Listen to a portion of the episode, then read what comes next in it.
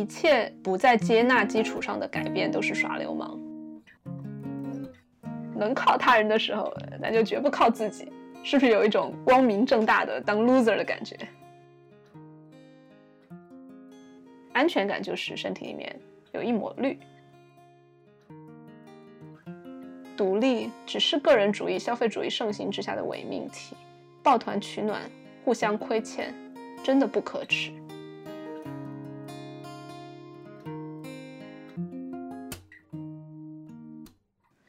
Hello，大家好，欢迎收听《神爱玩财》，我是 Jess 静书。在我们的社群里面，经常会有小伙伴关心的问另外一个朋友：“你这会儿是不是感觉到不安全了呀？”或者是“你这会儿断联了吗？”那很多新人朋友可能会对这样的问题感觉到比较陌生，因为平时很少有其他人，甚至自己都不太会问自己：“你感觉到安全吗？”所以很多时候我们自己也给不出答案，只会模模糊糊的感觉到，哎，哪里有点不舒服，但又说不出来是哪儿不对劲。所以今天我们就来仔细的解剖一下安全感到底是一个什么东西。那我所用到的视角会是多重迷走神经理论，它会为我们提供一份觉知、一套语言，甚至一张地图，帮我们随时随地的去问自己，同时也是观察别人。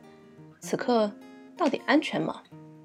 然后，如果我们不安全的话，比如说，如果我们是处在一个啊焦虑紧绷的状态，或者是甚至不安全到整个人就断线了，那我们又怎么样把自己带回到安全里面呢？那这个多重迷走神经理论提出于一九九四年，其实是一个比较新的理论，它是芝加哥的伊利诺斯大学啊大脑身体研究中心的 Steven Porges 教授提出来的。这个理论在这二十多年里面受到了非常大的重视，也被证明在处理创伤后应激障碍，甚至是日常的情绪调控里面都非常的有帮助。那对我自己来说，它就好像是一个原理论一样，就是所有，比如说心理学呀，或者是我们个人成长的很多面向，它最底下的一个基石。为什么说最底下呢？是因为它是基于我们的身体、我们的啊神经这些东西，是我们跟随着每一个当下都被我们带着的。我们可以没有想法，但是我们只要是活着，就不能脱离我们的身体。那当我自己接触到这个理论之后，真的有一种哦，原来过去对于身体啊、情绪啊、头脑，然后冥想。甚至关于社群、关于灵性这些事情，好像一下子就全部打通了任督二脉一样，就 everything makes sense 的那种感觉。所以今天就在这期播客里面跟大家介绍这一个多重迷走神经理论。那想要做这一期播客的另一个原因，就是我翻看了一下中文世界网上讲这个理论的内容，大部分都是从一个科普啊，然后。这种角度里面非常多的啊专业的术语，也没有讲说我们知道了这个理论之后怎么用。日常生活中，我们这些非科学家的小白可以怎么样？哎，吸取一些洞见，然后怎么样以最简单的方式让我们的生活过得更加的愉快？这个真的是我自己是大概应用了它五个月吧。我这五个月的生活状态，虽然可能外表上看来没有太大的变化，甚至还会有更多的情绪起伏，但是我内在的情绪的稳定度是非常高的，而且生活的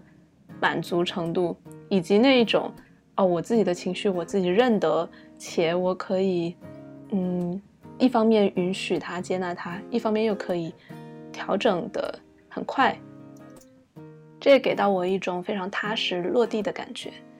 也会有很大的信心。就是不管外界发生了什么，不管我们会遇到多少的过山车一样的上上下下，但是有了它作为原理以及方法，就会真的是很很自信的那种感觉，甚至也会明白了我人生追求的到底是什么。这个我们。讲到后面告诉大家，所以今天的内容前半部分是偏科普向的，但是我会用最最简单易懂的语言讲给大家，所以希望大家可以带着好奇心，耐心的听一听。然后我们到后面部分，我会讲到，哎，我们日常可以怎么用它。那在这期播客里面，我们也会一起来探讨以下的问题，比如说，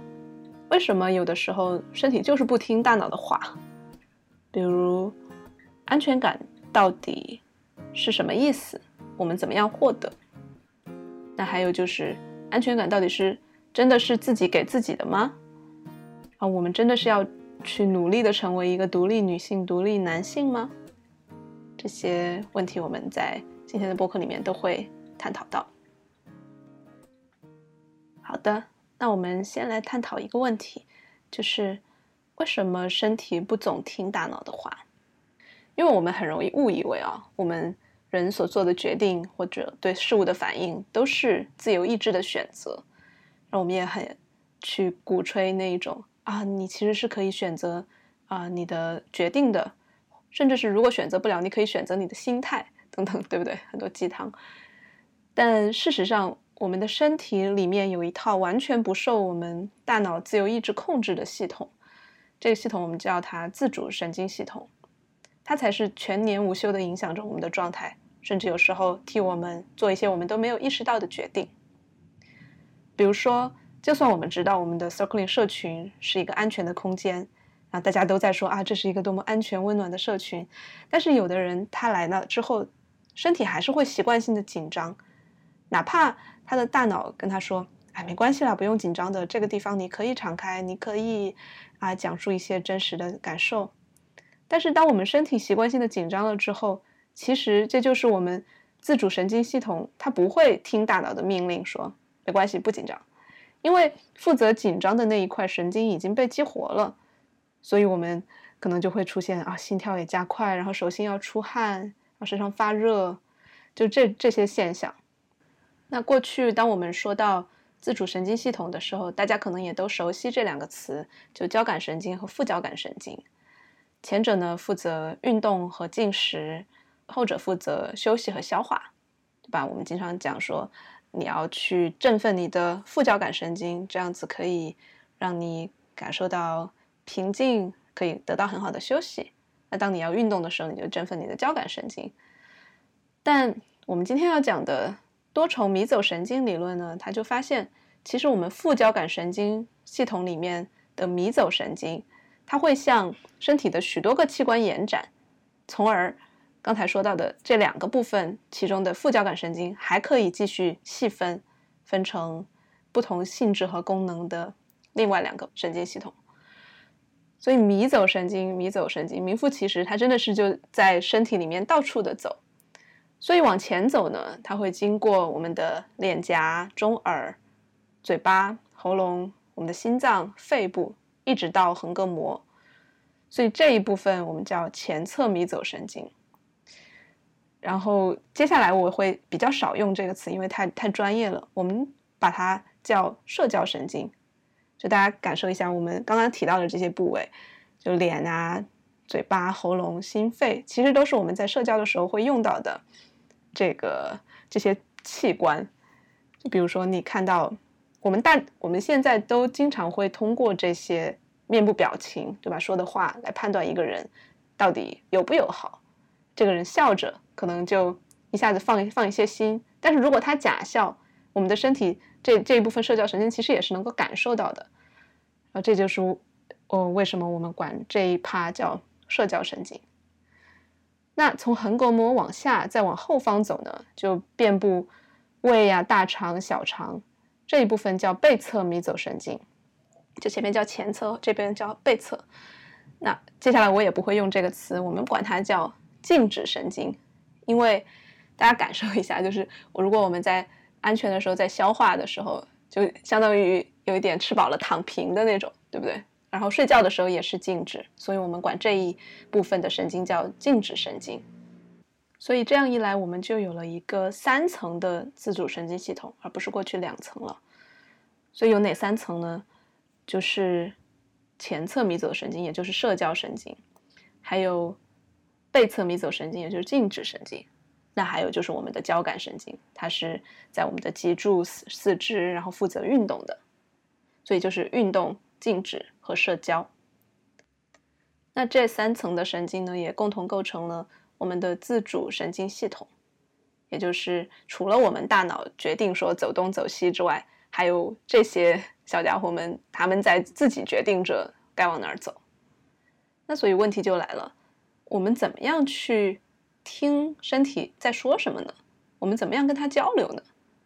因为身体它的话肯定不像是我们大脑说的话，有条有理、有逻辑、有分析，有时候不讲道理，有时候。啊，讲一些故事，有时候会跳跃着，呃，有时候会找呃一些合理化的道理啊，这样那样的。身体它不是这样讲话的，所以我们怎么去听它呢？那在这里，我想要用一个比喻，那就是红绿灯，红灯、黄灯、绿灯。那这个比喻刚好呢，也是 BDSM 爱好者会用的一个比喻，因为。玩过 BDSM 的都会知道，我们一定是需要安全词的，用安全词来告诉玩伴什么时候是享受的，什么时候有点不舒服需要暂停一下，那什么时候又必须马上立刻就没有无条件的停止。所以 BDSM 里面最常用的安全词就是交通灯，因为它比较容易出戏嘛。当你开始突然说到红灯、黄灯、绿灯的时候，哎，大脑就意识到哦，这个时候可能要。要注意一下了，而且它又比较有梯度，对吧？它不是直接说停，然后或者不要，但是它是有有黄灯作为过渡的。所以在 BDSM 里面呢，绿灯往往就表示，哎，好爽啊，不要停。你看，我们说安全词不只是说，哎，这个不行了，不行了，我们要说不，而是，哎，如果特别好的话，也可以表达出去说，这个特别好，你你你就继续这样做。那黄灯是。暂停一下，我们可能需要调整姿势呀，调整力度，可能或者是我们要呃 check 一下这里安不安全。那红灯则是无条件的停止，就只要如果说到红灯的话，你根本不需要问任何的理由就可以停止。那其实我们的身体呢，也时刻都在讲着这些安全词，就我们刚才讲到的这三套系统，各自都有一套词，只需要我们去用心倾听。所以，我们接下来就会详细的来讲这个社交、运动和静止三套神经系统。我们把它们分别比作交通灯的颜色：绿灯、黄灯和红灯。所以，绿灯呢是社交神经，那我们也管它，把它比喻成充电模式。我们的社交神经是我们前侧的横膈膜以上的部分。那在这里，我想要强调一个器官，也是一个冷知识。那就是，当考古学家他们发现一些骨头的时候，你怎么判断那个骨头是爬行动物还是哺乳动物呢？你要判断去找哪一块骨头呢？那答案其实是中耳，因为只有哺乳动物才会有中耳，而哺乳动物进化出中耳呢，目的是为了听到同类发出的交谈声，因为过去。爬行动物它的耳朵结构是更多用来倾听猛兽的那种低吼的低音和啊刺耳的那种尖叫高频。那我们现在有中耳的，其实是会为了听到就普通的交谈声，就是大概不高不低的那样一一个声音。所以这也是为什么当一个婴儿哭泣的时候，如果照顾者能够用低吟浅唱，甚至就是简单的嗯。嗯，啊啊，就这样的声音，其实就会传递出安全的信号，然后让婴儿的神经舒缓下来。那这个其实我自自己经常也会用，不管是我自己不舒服的时候，或者难受、不安全的时候，就会试着提醒自己去发出这种喉咙，甚至需要喉咙有点震动的那种，啊。就那种声音，有时候我的伴侣也会，啊，在安抚我的时候，他自己也会发出这样的声音来，真的非常好用。同时呢，如果我们让婴儿感受到照顾者的心跳，因为我们前面讲到，心脏也是属于这个社交神经的一部分，当然它也是属于交感神经，所以这里有交叉。那这里我们指的是那一种非常有力，然后平静，不是很快的那种心跳，其实也是有助于帮助一个婴儿恢复镇定的。当然，婴儿他不需要去有意识的去听心跳，不用去判断，因为我们的自主神经系统它是不需要思考的，它会很敏感的捕捉到旁边的妈妈或者爸爸或者其他照顾者的心跳是平平稳的，从而也就跟着平静下来了。那同样，我们其实都是婴儿长过来的嘛，所以我们如果能够在一群人中或者身边有一个人，在我们慌乱的时候，他的心跳是稳的，然后如果我们能够。稍微靠近一点，甚至不需要接触，我们都能够捕捉到那个稳稳的心跳。当然，如果你能够靠在他的呃胸口，然后听他的心跳，就更有帮助了。但是不靠，就是这个心跳也会帮我们稳下来。所以前面讲到了中耳和心跳，那其实在这个社交神经里面，我们的眼睛、脸颊、喉咙也算在这个范围内。这就是为什么。当我们看到他人和蔼的目光，或者微笑的脸庞，然后听到一些熟悉的温和的声音的时候，也会有一种啊，我是安全的，因为我离我的同伴很近的这样的感觉。那当然，要是能够与信任或者喜欢的人有一些同意下的皮肤接触的话，就更是能够让人感觉到亲近和安全了。你看，正是因为有这样的哺乳动物属性。所以，人与人之间的照顾其实是相互的，也就是不只是婴儿，不只是大人在照顾婴儿。其实，一个悲伤的大人，如果看到孩子，或者尤其是婴儿微笑的时候，也会不自觉的会心一笑。所以，相当于两个人在共同创造出这样一个安全暖心的空间。在这里，我跑个题，插一句啊，推荐大家去看一部电影，叫《绿行星》。它是关于就一个外星人，一个女人，她来到地球上，然后看到各种各样的，觉得地球上大家觉得很正常的事情，她觉得很奇怪。就比如说，为什么大家会住在钢筋水泥里面呀，而不是地上啊之类的？那它需要嗯充电的方式，它不是去吃我们人类的那些 汉堡啊之类垃圾食品，它觉得是垃圾食品。然后它是需要抱着婴儿来充电的。然后他抱婴儿的同时，也能够给生病的婴儿疗愈，所以这其实是一个比喻。我觉得我们日常的生活中，人和人之间其实也是这样的。如果能够互相依靠，互相通过一个呃笑一下，或者是给到温暖，传递给另外一个人，其实也是我们呃 function 的方式。所以推荐大家这一部电影，就是也也非常好笑，就。是那种可以晚上窝在沙发上，呃笑一笑，然后又有有一些深意的这样一部电影。那同样的，在 circling 里面呢，尤其是我们线下组织的一些 circling 聚会，总是会听到来参加的人反馈说啊，真的好温暖呀，很充电呀，感受到爱的流动啊什么的。那这背后一部分的原因，恰恰就是 circling 给到我们一个安全的空间。让我们这样一群猴子嘛，因为本本质上就是哺乳动物，就是猴子，一群猴子能够有机会靠近对方，互相的挠挠狮子，然后一起玩一玩，这样子让社交神经系统得到了充分的滋养。那反过来，当我们长时间独自一人，不跟外界接触的时候，我们的身体听不到同类的那种说话的中频的声音，也看不到同类的笑脸。这样，我们的社交神经就会慢慢下线。那当社交神经下线的时候呢，交感神经就会上线，因为身体它自主的就认为说，哎，我们这边没有同伴，那我我就可能需要警戒起来，不安全了。哪怕你只是坐在你的客厅里面，没有任何的危险发生。那当然，如果你会一些，比如说冥想啊，或者是其他的瑜伽等自我调节的方式，可能又。嗯，不至于那样，就是只要没有没有人，你就会产生焦虑。但我们说的是一个呃简化的情况啊，就如果呃长期没有人接触的话，可能就是会神经会紧张、会不安的，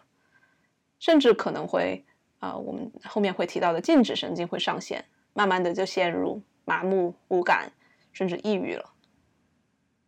那在我们互联网的时代呢，很多人都宅在家里面，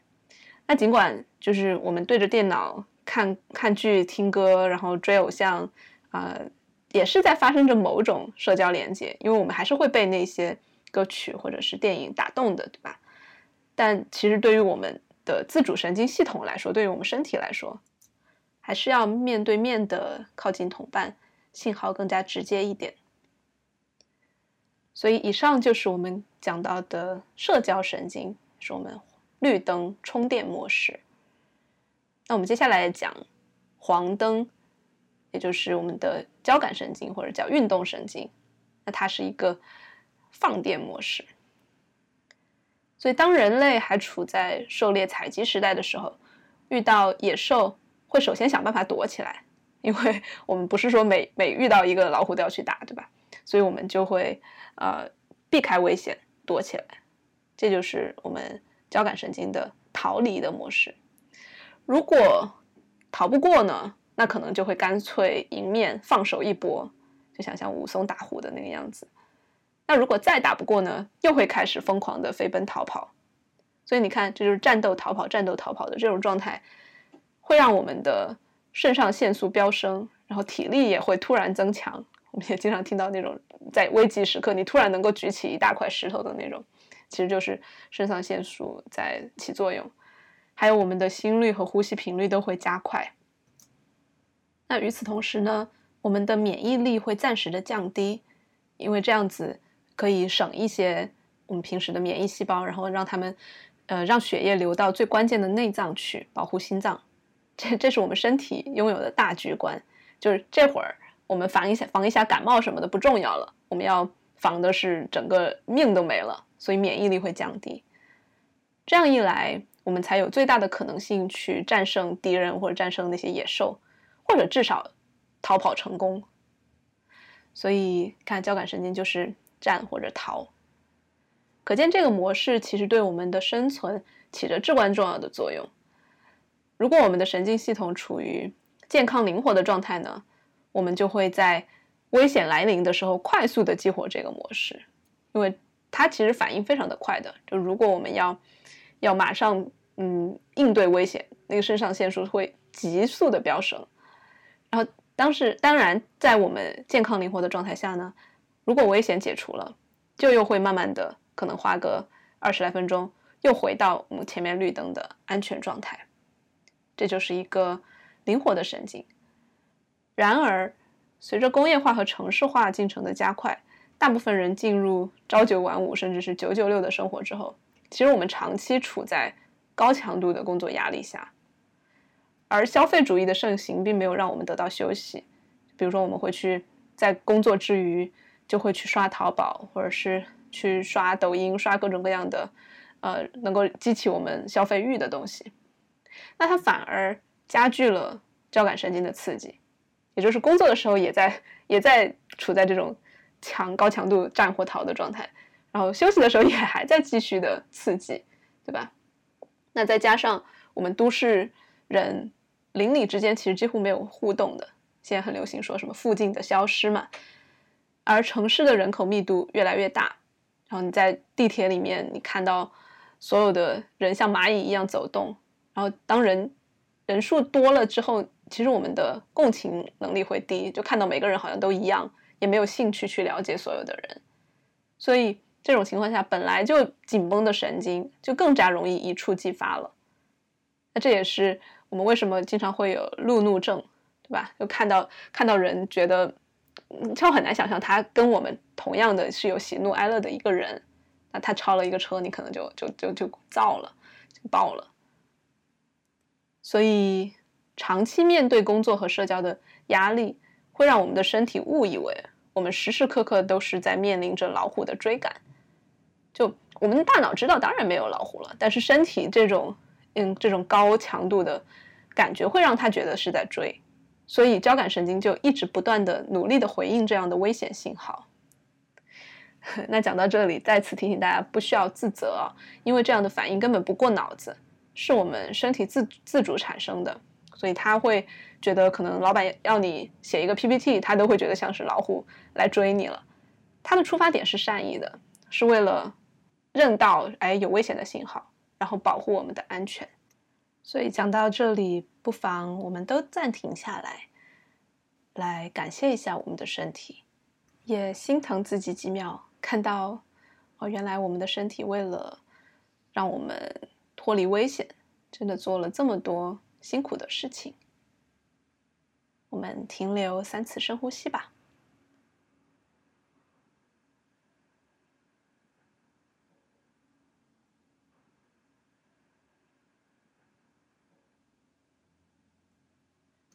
那我们继续啊，所以除了感谢身体之外呢，我们其实也可以慢慢的学会辨别，也学会教会身体，此刻的情况是老虎还是老板。所以渐渐的，当我们遇到老板呀，或者甲方，或者各种各样的家长催婚、各种压力情况的时候，都可以使用一个我们管它叫“迷走刹车”的东西，也就是把那个飙升的那种紧张感，哎，刹住它。那你看，我们其实有了一些嗯紧张感，其实是好事儿。我们在工作中如果能有一定的健康的压力，它是会让我们有一种打鸡血的感觉的。而且尤其是如果我们做的事情刚好又是离我们的价值很近，离我们的人生的目标很近的时候，那种肾上腺素其实是有一种快感的。但是如果再往上走，它就它就变成压力了。所以我们怎么样去呃在合适的地方刹住车？通过一些简单的调节方法，回到我们的绿灯状态，或者是一点点的打鸡血的状态，我们后面会讲到。所以，以上就是关于黄灯交感神经或者运动神经它的放电模式是怎么样运作的。那接下来我们来到红灯，红灯是静止神经，也可以管它叫省电模式，或者甚至断电模式。那为什么我们的人需要有这这样一个功能呢？那在经典的创伤著作《Waking the Tiger》就唤醒老虎一书里面，作者 Peter Levine 就讲到，当羚羊在遇到猎豹的时候，会拼命的逃跑、逃跑、逃跑，但当它的力气已经快要耗竭，或者就看到猎豹扑过去的前一瞬间，它会突然倒下，然后四肢僵直，呼吸、心跳几乎完全停止。仿佛就一下子就死了一般，但这并不是他在装死，或者说是这是身体本能的一个装死的反应。那这个僵住呢，其实是爬行动物就已经进化出来的一个属性。不知道大家有没有见过，呃，一些青蛙哦，如果它们走在路上，然后车来了，他们一下子吓到的时候，他们是不会逃的，他们就就死死的僵在那儿，然后等待着被车压过去。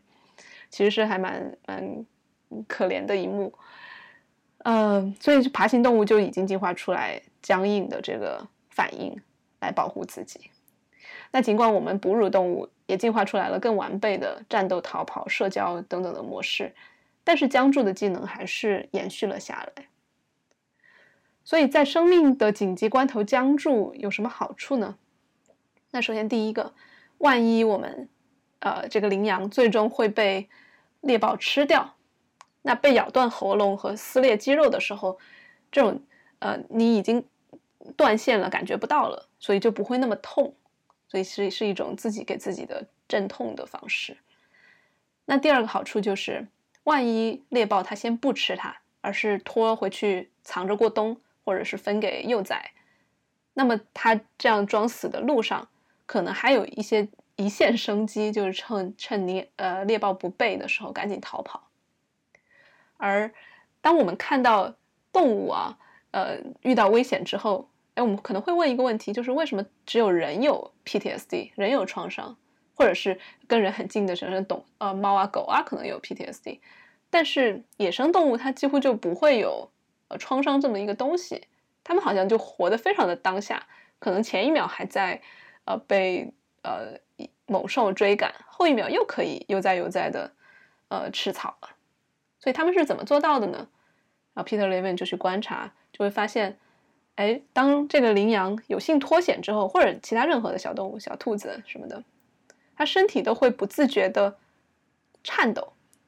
那我自己以前也观察观察过，我看一些呃，荷兰这边有很多的小鹿，然后他们遇到一点点危险，然后。回归平静之后，它最开始抖的其实是它的，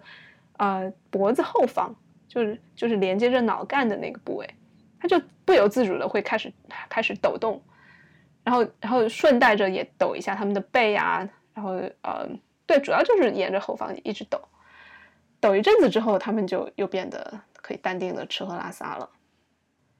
那这个抖动的状态其实是从啊这种红灯断电的状态里面恢复，我们回头再详细的讲。那在这里呢，断电的部分就是我们静止神经的功能。我们人其实也同样的，我们在遇到有强烈的震撼的事件发生的时候，这这里的震撼，就我我不断的强调，创伤不见得是天灾人祸的级别，或者什么暴力啊、强奸啊这些，不只是这些才是创伤，而是仅仅是当下超出了神经系统能承载的度。就比如说一个婴儿，他被父母忽视。啊，英文他是没有婴儿没有时间感的，他会一直哭，一直哭，一直哭，然后可能哭到一定程度，他就断线了的感觉。这个就是他超出了当时神经能承载的度了。又比如说，我们小小时候遭到校园霸凌，也可能是觉得是一件天大的事情。所以，当我们在遇到这类的有强烈震撼，这个是非常主观的啊，没有一个客观标准，可能会产生放弃抵抗的这种自动反应。就战呀、逃呀都都不管用了，那这会儿我们人的呼吸、心跳也会变慢，呃，血压和体温都会降低，意识会慢慢的抽离身体，好像就感受不到痛苦了。然后我们的视野也会变窄，比如说只能盯着一件物品看，然后就开始麻木了，就飘走了，空白了。唉，那我自己其实还蛮熟悉这种感受的，因为我过去也有一些创伤的经历。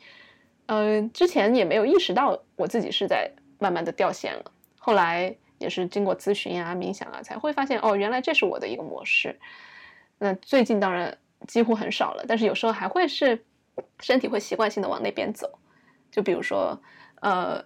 就会感觉到脑袋是漂浮在空中的，可以可以俯瞰这整个房间。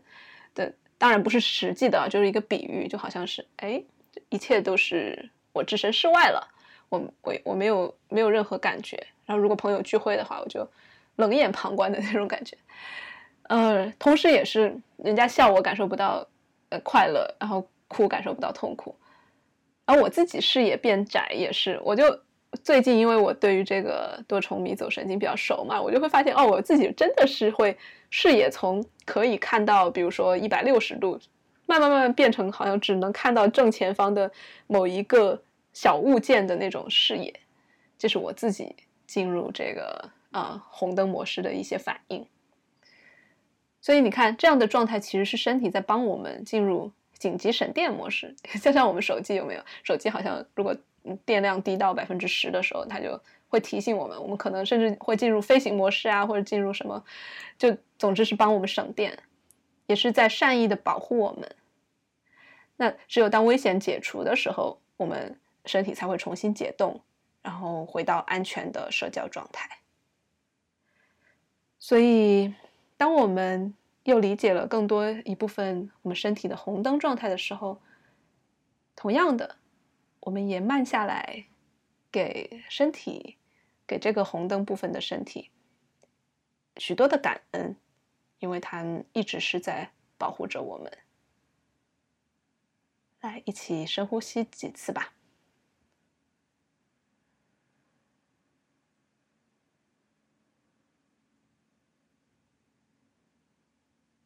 所以回过头，我们看当今社会，它强调拼搏到底，然后我们一定要扛起责任。所以对于这种僵住、然后断线，这种好像看上去是放弃挣扎、然后自我封闭的行为，很多人会评判他：哎，你这是懦弱，或者你根本就没有尽全力。哎，正是因为这样，抑郁的人他其实除了要承受情绪的乌云之外，还要对抗来自社会。和自己内在内化了的社会的对于这种弱的评判，然后因为他自己也相信说啊，那我这种放弃挣扎确实好像很可耻，但我也无能为力啊，就会你看就多了这么多层的羞耻和挣扎。其实，在我看来，根本不是僵住的人有什么问题，而恰恰是我们我们人类文明进化到现在，对于僵住太恐惧了。因为如果有一个人僵住了，或者有有一个人断线了，其他的人他不知道怎么去处理，或者甚至不知道这是在干嘛。然后同时僵住这个这个动作本身太像死亡了，那我们可能尽量的不去谈死亡，不去思考它。其实相比之下，在很多萨满文化或者是在我们中国少数民族的一些文化里面，像僵住啊、抽搐啊这些事情都非常的正常，也会被尊重，甚至是。呃，会被赋予一些，比如说，呃，与神交流的这这样一些功能，就比如说萨满。那恰恰是我们当代的呃城市的人，他不允许自己僵住，因为觉得那是懦夫，又不允许自己抖动着回到平稳的状态，觉得那是疯子。所以在这些 懦夫和疯子的评判里面，我们才会在创伤里面停留那么多年。所以，哎，叹口气。那虽然说僵住是在帮助我们，偶尔产生这样的反应，其实对身体健康也没有什么大的危害。但是如果我们早年的创伤没有得到疗愈，那僵住就会成为我们面对刺激的的时候唯一的一种安全模式，人就会慢慢失去活力。比如说，你手机本来有百分之九十的电，一遇到刺激，它马上就变成百分之十的那种省电模式，啊网也连不上了，啊，游戏也不能玩了。呃，什么都做不了，所以它就马上跌到百分之十的电。你看，如果我们人也是这样的话，我们就会失去一些生命力、活力，甚至也会失去愤怒的能力。那那是健康的攻击性，然后就不太会敞开的去跟人连接，也不会去主张自己的边界和利益，所以也可能很难去看到别人觉得很好玩的时候，自己也会啊觉得好像玩不起来。再次说明，这个省电模式本身没有错，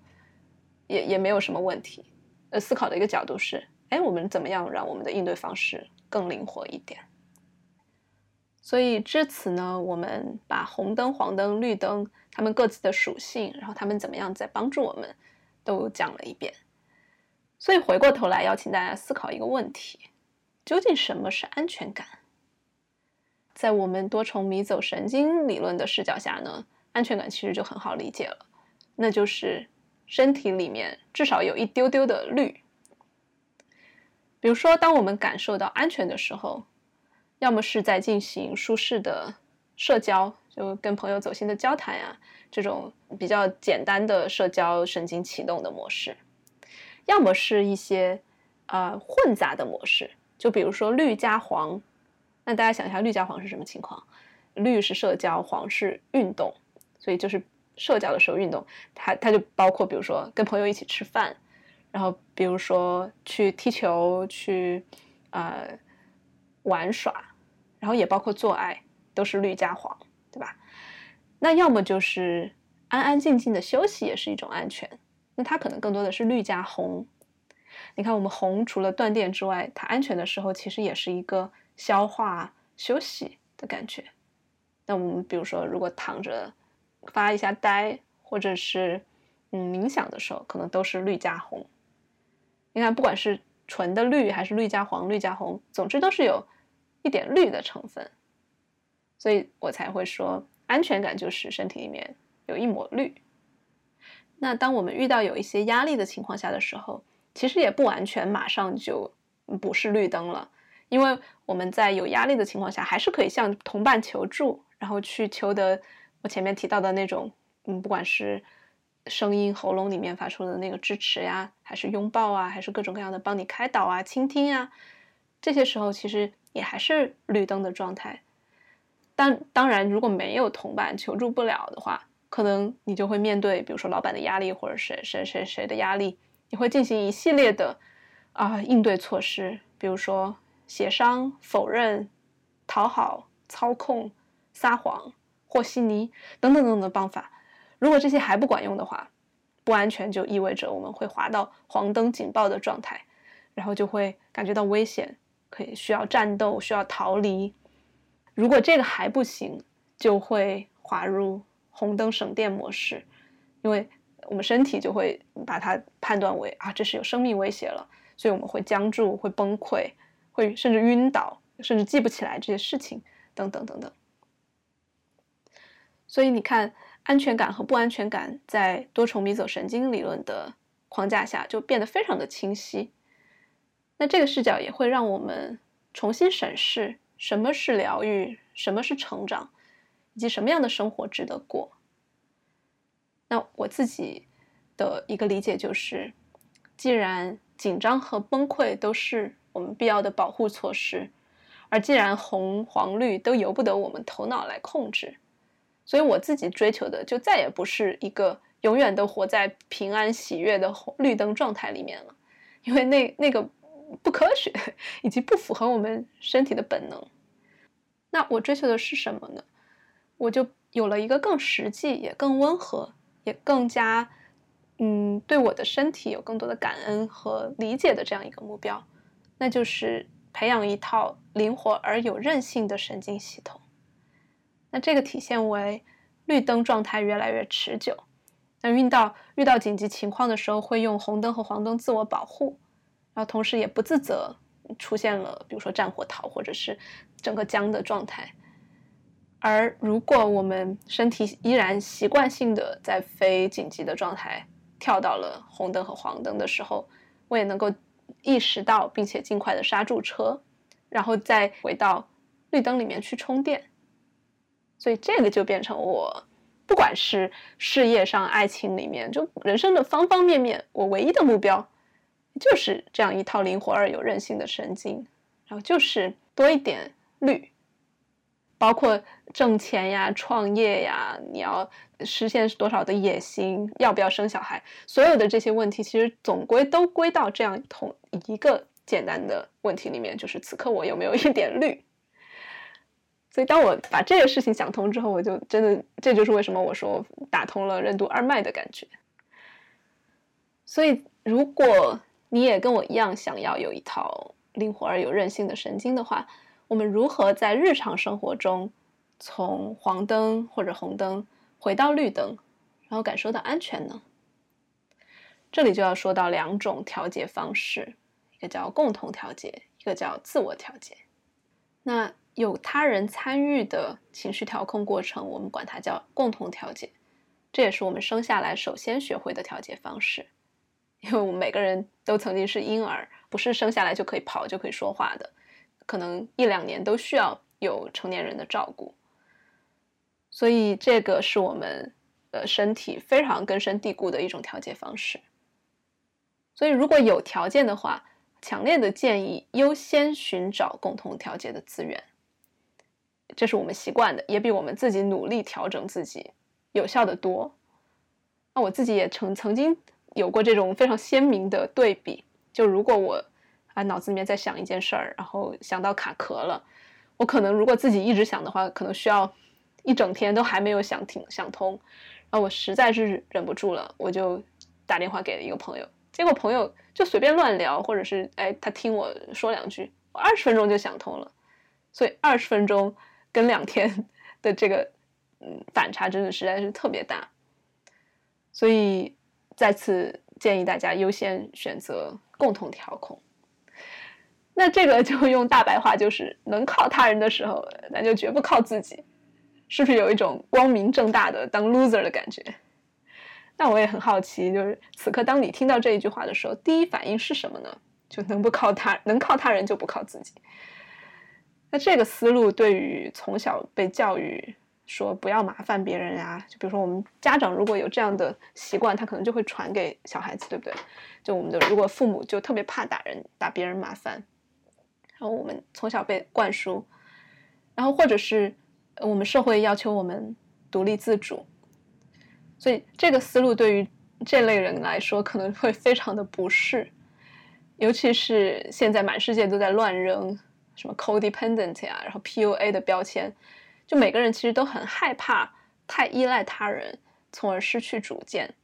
所以我们才会有那么多的 self help，就个呃个人成长，然后自助，然后自己在那儿学习半天，然后努力的冥想，做很多这种一个人调节的事情。但当我知道了多重迷走神经理论之后，我就 觉得安全感是自己给自己的这类鸡汤。放在婴幼儿身上，或者是放在我们古代或者远古采集狩猎时期的成年人身上，这种话只会带来生命危险。所以，越过我们是群居哺乳动物这个属性来建立安全感，只能是自欺欺人。那更重要的是，这里又有一个反直觉的东西啊，就是我们越是不怕麻烦别人来共同调节，反倒越是容易发展出我们自己一个人待着自我调节的能力。这与我们呃被灌输的又是什么？先要学会自己爱自己，才会去找到一个爱自己的人之类的话，刚好相反。所以，我们真的不需要担心我们太过依赖他人，因为呃，如果我们能够转换这个念头的话，真的会你会发现，也会被证实，在我们安全的靠向同伴的同时，我们独处和自爱的能力就是在增增加的。那我自己一开始真的是不敢，觉得这个这个理念倒是 很有希望，但是每次实践的时候就觉得好怕，就因为我和我的伴侣，我们都是在用这一套理论来呃应用到日常生活里面的，所以他就经常告诉我说，你比如说如果难受了，你千万先别一个人在那儿呃纠结，你就来找我。说你千万不要担心我们会变成什么所谓的 codependent，就是共生关系，因为哎，在这里我也想插一句，我觉得他说的这个特别好，就是他说 codependent 和 interdependent，就是共生和互相依靠之间的区别到底在哪里？很多人都会以这种外表看来，哎，你两个人一天天天黏在一起，然后没有呃什么边界这样那样的，他觉得。这里面最大的一个区别其实是，共生的人是借共生的关系来逃避自己真正的需求和真正的感受的，而相互依存的这种关系，是我们依靠着对方共同来面对、共同来接纳自己的感受的。我我很喜欢他这个区别。总之就是他不断的给到我呃这样的信任，就是。真的靠过去没关系的，越靠我自己其实会越独立，听起来真的是很矛盾。当然他自己在有时候想要靠向我这边的时候，他也会有这种担心，然后我也会去嗯安抚他，会去跟他确认说没关系的，可以靠。那大概在这样互相靠了三四个月的时候，突然有一天，我们两个都会有一种内生的感觉，就是哎，我们自己越站越稳了。然后自己也可以越来越多的有自己独处的空间，或者我们共同在同一个空间里面可以自己干自己的事情，然后有那种非常稳的安全感。同时，我们也会发现很自然的，不是刻意的，我们依靠对方去处理情绪的这种时间会越来越少，或者每一次会越来越短。所以，我们也算是在日常生活中亲测了这句话，就是我们越敢安全的靠向伙伴。我们独立和自爱的能力也越高。当然了，如果你觉得在朋友面前袒露心扉啊，然后趴在胸口上哭泣这样的事情太脆弱了，尤其是男生啊，也可以用其他更容易一点的方式去共同调节。因为我们其实除了伴侣之外，还有伙伴之外，共同调节的方式有特别多。比如说我们在 Circling 里面，我自己会偷偷用的一个共同调节的方式就是。嗯，因为有很多人的框嘛，然后在我自己感觉到略微不安全的时候，我会选一个一直在像佛祖一样平稳的笑的那种小伙伴的框，我就一直看他，甚至把它放到最大去看他的框，就是一个告诉我们的身体，哎，旁边有一个笑着的同伴，你是安全的。我我会用这样一个小方法。那还有哪些共同调节的方式呢？比如说去。呃，找一个 SPA，就精油按摩呀，或者是你喜欢的啊足疗按按什么的方式，找人按按肩，或者就是嗯去一个呃理发店洗洗头，就有人摸你的呃脑袋，因为那那片儿是我们社交神经很密集的地方嘛。然后有有人帮你踩踩耳耳朵也是，对不对？然后还有就是帮跟跟朋友去打球啊、唱 K 啊，你看其实。呃，社交神经或者是这个绿色的感觉，不见得总是要走心的。就你只要跟人待在一起，共同调节，只要是安全的人啊，就可就会发生，就不必要总是去追求那种特别啊敞开呀、脆弱呀那种东西才会让你感觉到安全。那还有，如果你实在是没有朋友，你还可以怎么共同调节呢？那就是抱住一只另一只哺乳动物啊。所以为什么我们当代呃呃都市人有那么多养猫的人？那就是呃可以在家撸一撸、抱一抱，其实也是一个非常好的共同调节的方式。所以在这里，我想邀请你思考一下，你自己还能够想到哪一些共同调节的例子呢？你在生活中用了哪些方法，让你回到绿灯呢？哎，讲到我们的调整状态，我这里还要插一句，非常非常重要，就是要从红灯僵住的状态回到绿灯安全的状态。我们不可能跳过黄灯，就不可能想象说我们从抑郁马上就变成眉开眼笑的安全。这也是为什么我们如果陷入了低迷无力，不管是呃，就是有被诊断抑郁症，还是我们日常的抑郁的情绪的时候，一定要释放我们的野性、攻击性，或者至少是要像动物那样抖一抖、动一动，才能够回到安全的状态。那 另外一个小 tip 就是，伴侣之间如果闹矛盾，有人就开始进入封闭状态了，就不说话了、不理了。然后后来呢，可能两个人就慢慢和好了，和好到相对安全的时候，如果这个时候能够像动物一样疯狂的去做爱，比如说去抓呀、去咬啊、去发出一些嘶吼啊，其实是非常有利于从红灯回到绿灯的。所以再强调一次，黄灯是不可以绕过的，而愤怒其实就是黄灯一个非常明显的表现。对不对？就我们有啊，就就捏拳呀，然后有有一种火气要冲出去的感觉。所以，当我们在从红灯里面解冻的过程中，愤怒是非常健康且重要的一种情感。这也是为什么很多咨询呃里面会专门讲，花很多次来聊这个愤怒，甚至不只是聊，因为聊只是脑袋懂了。我们今天讲到，其实愤怒。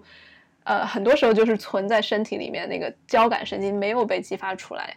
所以我们一定要通过身体去表达那个愤怒，不见得是你要去砸很多东西啊，会把自己伤到的那种，到处比如说呃拳冲向墙壁啊那种，不需要伤自己，你只是需要比如说把把手捏得特别紧，然后把牙齿咬紧一点，或者是把下牙给错错开，像露出獠牙的那些姿势。只需要这些姿势，身体就知道哦，我现在是有被允许表达愤怒的，耸耸肩呀，然后踢踢腿呀，真的都不需要特别的用力，甚至是非常的慢，非常的呃像冥想一样的专注的愤怒，是非常有利于解冻的。大家有机会一定要试一试。所以再次强调，我们如果想要疗愈自己的创伤，如果回避愤怒。只是做那些什么啊，连接高我，连接宇宙，我们去清理，去做慈悲观，去感受爱，散发爱，其实是在违抗身体的本性。那我们身体里面，愤怒是一个非常值得被尊重的一部分，包括我们的那些需要动、需要抖的那些冲动。那同样的，如果你是长时间都在黄灯的状态，比如说高强度的。工作和学习，然后一直熬夜，然后造成习惯性的焦虑，可能很多人都有同样的体验，就是我们白天已经累到爆了，然后很想要休息，可是，一躺下，脑子里面一直转，一直转，根本就是好像更加活跃了一样，根本就睡不好。所以，要回到这种宁静、安全的绿灯状态，也是需要一定的身体动作的。你想象，我们如果一直是在。嗯，很紧绷，一直在战斗，一直在逃逃跑。如果没有一点点的缓冲，就在高强度的逃跑和马上让你躺下躺平，其实是不科学的，对吧？所以我们要做的事情是相当于我们马拉松跑跑步了之后，最后一定要慢慢慢走，慢走休息，然后再到平静。所以很多人焦虑的时候就跑去静坐呀、冥想呀、躺平呀，其实。是不太有帮助的，是不是又很反直觉？就是明明已经很累了，但反倒需要再动一动才会休息的更好。也也就像我们冲的气鼓鼓的皮球，是需要慢慢的去放气，而不是一下子把它拍扁的，拍扁也拍不动。所以我们的身体如果紧绷，我会非常建议大家白天，哪怕是脑袋感觉再累了、再困了，都要去散散步啊，甚至做一点轻微出汗的运动，做你喜欢的，不要去逼自己去健身什么的，就很简单的，只要能够，呃，你就想象像是跑步完了之后的的的慢慢的散步缓冲的那种感觉，做那样的运动就够了。那我自己在家，比如说如果工作的压力特别大，我就会。真的非常简单的，只是坐在地上跺脚，就左右左右的跺一跺脚，或者是哎随便乱跳一下舞，在家里面放个音乐蹦个迪，这种方式能够让身体知道哦，我刚刚在黄黄灯里面待太久了，我要慢慢落下来。那如果你在晚上，呃，已经躺下的时候，你觉得还睡不着，就真的不妨。起来就不要一直躺着，起来在房间里面来回的走动几步，慢慢的身体会更容易放松，更容易睡着一点。所以前面讲到了共同调节，那什么是自我调节呢？自我调节是我们成长过程中慢慢学会的另外一种调节的方式。就像我们从婴儿时期知道了，哎，妈妈那里能够喝到奶，然后他身边还有一些，比如说亲戚朋友啊，或者是啊护士呀，或者比如说孤儿院的照顾人者呀，都能够放心的靠一靠的时候，慢慢的，哎，小小孩子他就可以自己独处了，自己可以玩一玩玩具啊什么的，也会感觉到安全。我们也一样，就当我们成年人知道了在哪里可以有一群放心依靠的。只需要一小群人，甚至一两个人，也就会慢慢开始享受一个人的玩耍呀、看书、喝茶、冥想，或者是创作这些事情了。我们前面还是说啊，能尽量自共同调节的时候，就先不不要去呃强迫自己自我调节。那如果在情绪低落的时候碰巧没有人陪伴，嗯，我们也可以发展出各种各样的自我调节的方式，比如说。难过的时候，可以对着手机录音，自言自语十分钟或者三十分钟。这个我在过去某一期的节目，大家可以回去翻一下，就是，呃，缓解焦虑的那样一期，就就讲到这个方法。你就打开手机，一直说一直说，其实说完说到三十分钟的时候，你整个的状态都会变。又或者是。含个奶嘴，这个我们在社区里面经常很多人都会买这样一个成成年人的奶嘴，然后含着就会，也是自己一个人待着的时候很很舒心。又或者是想象有一位你信赖的人在旁边，比如说你的朋友啊、伴侣啊，甚至过世的亲友，如果你很爱他们的话，可以想象他们在你旁边陪你。你看这三个例子都有点类似于类似于我们的绿灯社交状态，对不对？就你对着手机说话，也就类似于你对着人说话，或者含个奶嘴，类似于你含着妈妈的乳头，又或者是想象亲友在身边。所以，当我们自我调节的时候，也能够模仿到共同调节的那个状态，是更容易进入到绿灯的。那如果是有抑郁的情况，就比如说实在是觉得打不起劲，起不来床。我不知道大家有没有类似的经历啊？我我曾经有一段时间，呃，也比较抑郁，就是可能起床都要花两两个小时，然后起来了之后，从床走到呃门口又需要花呃多少分钟，总之就是非常打不起劲。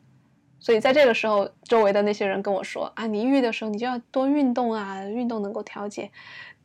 屁，就是那种很想说你没有经历过这种感受的，你就不要瞎给建议好吗？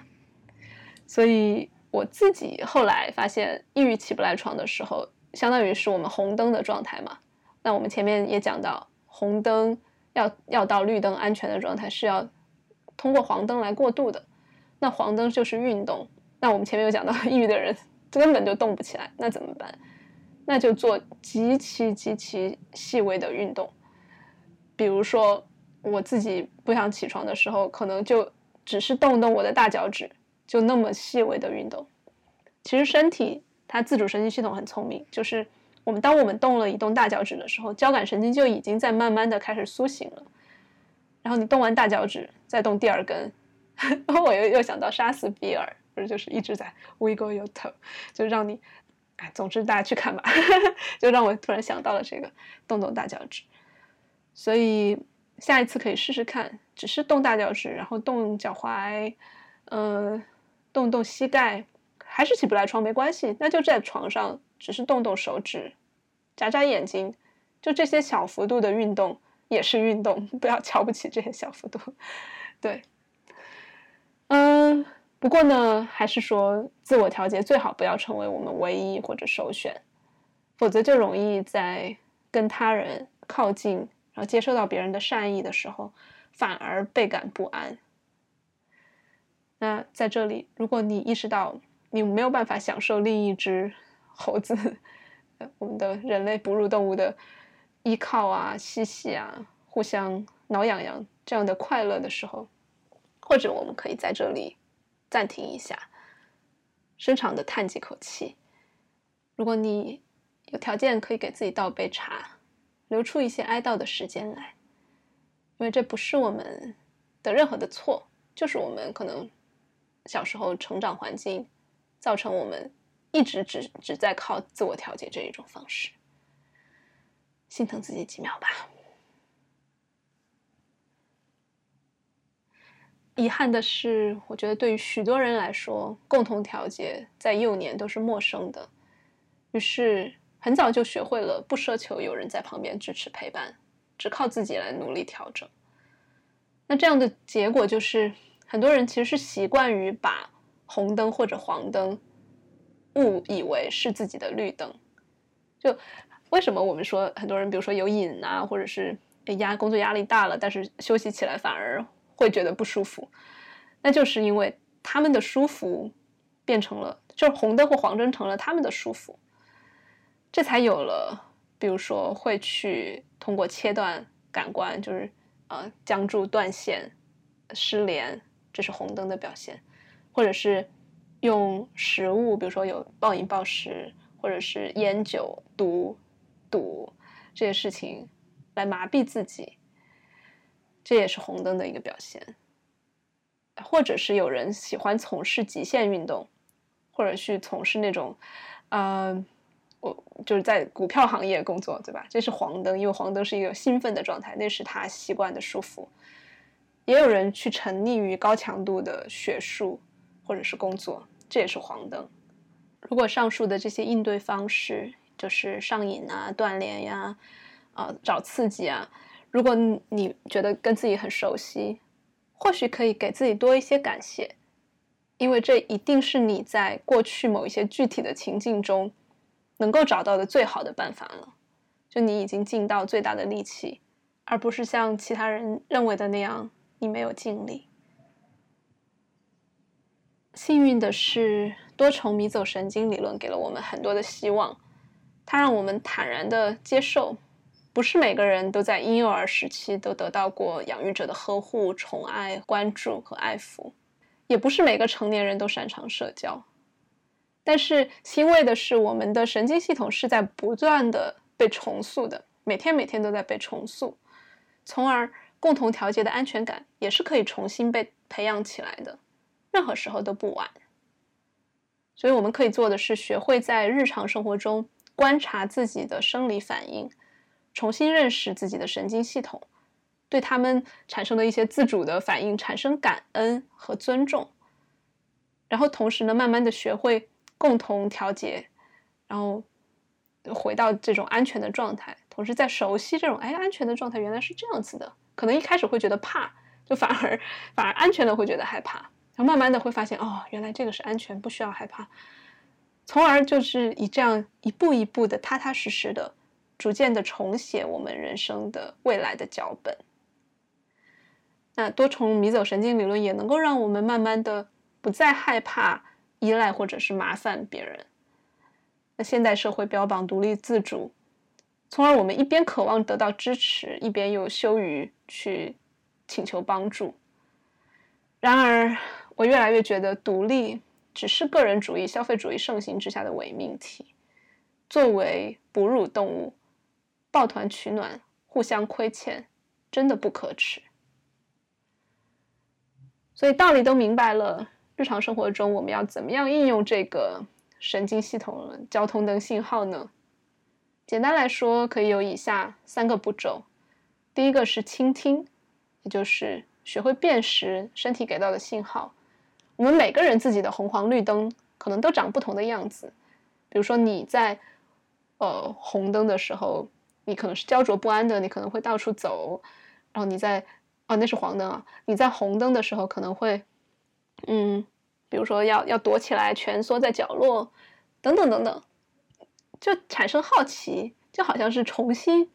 认识了一个外星生物一样。我们的身体在在我们。了解了这个神经理论之前，其实是不太认识的，对吧？我们现在就重新去认识，而我自己的红黄绿灯长什么样子，他们他们怎么说话的？这是倾听第一步。那第二步是感恩。当自己处在黄灯和红灯状态的时候，我们可能第一反应是：哎呀，怎么又跌到黄灯和或红灯了？然后好想变回绿灯啊！但是我们恰恰要做的就是暂停我们这种想要改变的愿望，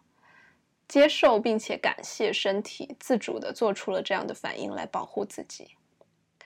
觉得一切不在接纳基础上的改变都是耍流氓。所以，当我们已经发现了自己的，比如说某个模式或者某个状态，我们就会变成说特别特别苛刻啊！我怎么又到这个模式了？我要我要改改改。但是，对第二步其实是感恩。慢一点，先去接受它，感谢它。那第三步就是调节。那在确认了我们周围的环境没有危险，比如说我此刻就是坐在我的房间里面，门也锁着的，我只是想到了，比如说我一件有压力的事情，我突然感觉进入黄灯状态了。但我当确认，哎，我此刻我在房间里面没有老虎的时候，就开始去调节。怎么调节呢？去寻找。共同调节的资源先，然后如果不行就找自我调节的资源，然后慢慢的回到绿灯。但不要着急啊，如果一时半会儿调整不过来，那就回到第二步去感恩，感谢身体，他可能很固执的相信此刻还是有危险，那我们就跟他待一会儿呗，就跟这个相信有危险的身体在一起陪伴着他。所以倾听。感恩调节，那这些步骤要内化在身体里面，其实是需要我们长期的观察和记录的。那我自己会有一个小的神经日记的本本，这也是我未来真的很想做周边，就做出一套这种日记本，让大家每天都可以记一记我的神经在什么状态，我在呃红黄绿灯哪个位置，我的灯长什么样，我有哪一些绿灯的资源可以呃供我在。红灯或黄灯的时候想不起来的时候，我能看一看。然后我自己家里面也，比如说冰箱上啊，或者是窗子上，经常都写写满了，呃，我自己的绿灯资源有哪一些，然后提醒自己。所以这是我自己的方式。那跟大家预告一下吧，未来我们除了有日记本之外，还会在近期有两个跟多重迷走神经有关的活动。那一个是十二月，我们章鱼觉醒社群会。侧重于服务社群内部，而不是在啊去搞新人课吸纳更多的会员了。当然，你还是可以加入，但是我们的侧重是会给啊社群的朋友们一些福利、一些好玩的东西。那我会在十二月举办一次舞动神经线上 云蹦迪的这样的呃工作坊，也就是我们认识到了这样一些神经状态之后。我们怎么样通过舞蹈、音乐、身体表达的方式，来给我们身体一个舞台，让它发声？哦，还还蛮期待的，就一群人在群魔乱舞在线上，所以欢迎大家来玩。那另外一个活动就是，嗯，我和另外一位非常优秀的带领者 Mint，我们会在近期开一个封闭团体。在这个团体里面，我们会用到 circling，也会用到多重迷走神经理论这个框架，从而我们在 circling 的过程中可以更直接的来观察、来记录我们，哎，是是怎么变化的？我们是怎么从绿灯突然一下就感觉不安全了，到了黄或者红，又是怎么样回来的？会这样非常细致的观察自己。那我们在这个封闭圈里面也会，嗯，每天都让大家记这个神经日记，记下来我今天呃有哪些事情让我跌了，哪些事情让我回去了。然后这样子可以，每个人都有一份私人的迷走神经地图，供我们在日后的生活中有一个参考，从而不管是工作、生活、伴侣关系，当我们遇到有任何的大风大浪的时候，我们内在的资源是非常丰富的，内在的绿灯，不管是共同调节还是自我调节的方式，都是很充盈的，这是我相信的一个。非常美好的人生的基底。好啦，今天的节目应该信息量比较大，我会邀请大家此刻，哎，又停下你手中在做的事情，感受一下，听到这里，你的身体是什么样的反应呢？你是在哪个状态呢？是有一点累的，或者甚至是已经疲惫不堪的那种红灯想要休息的状态，还是？哎，这会儿打了很多的鸡血，想要去把这套理论应用在生活中，又或者是听到我的声音，也多多少少是一种陪伴，所以是绿灯。很好奇大家，希望大家在小宇宙的这个节点上给我留一些言。我觉得今天这一期也让我理解了为什么我自己喜欢做播客，就是对着尽管是一个人，但是也是类似于共同调节的自我调节。我能够跟大家说说话，然后把我学到的东西分享给大家，尽管没有面对面的接触，依然让我有很深的连接感。当然了，我还是需要和另一个小猴子的，所以我这会儿去拥抱一下我的伴侣，然后去吃饭了。那节目就到这里，欢迎大家来我们的章鱼觉醒社群，跟我一起玩，我们一群小猴子互相的挠挠痒。然后互相的龇牙咧嘴，有时候会吵架，没关系。当然也欢迎大家评论、转发、点赞、收藏、打赏。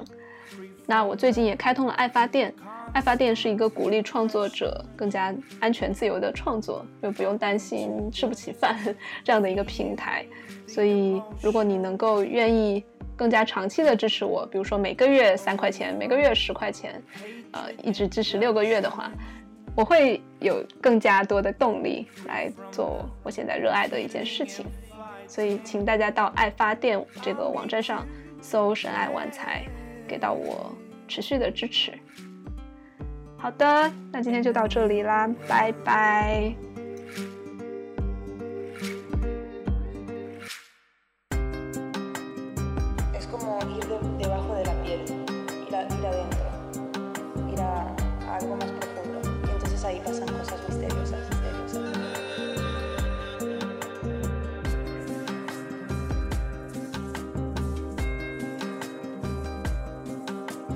La música no,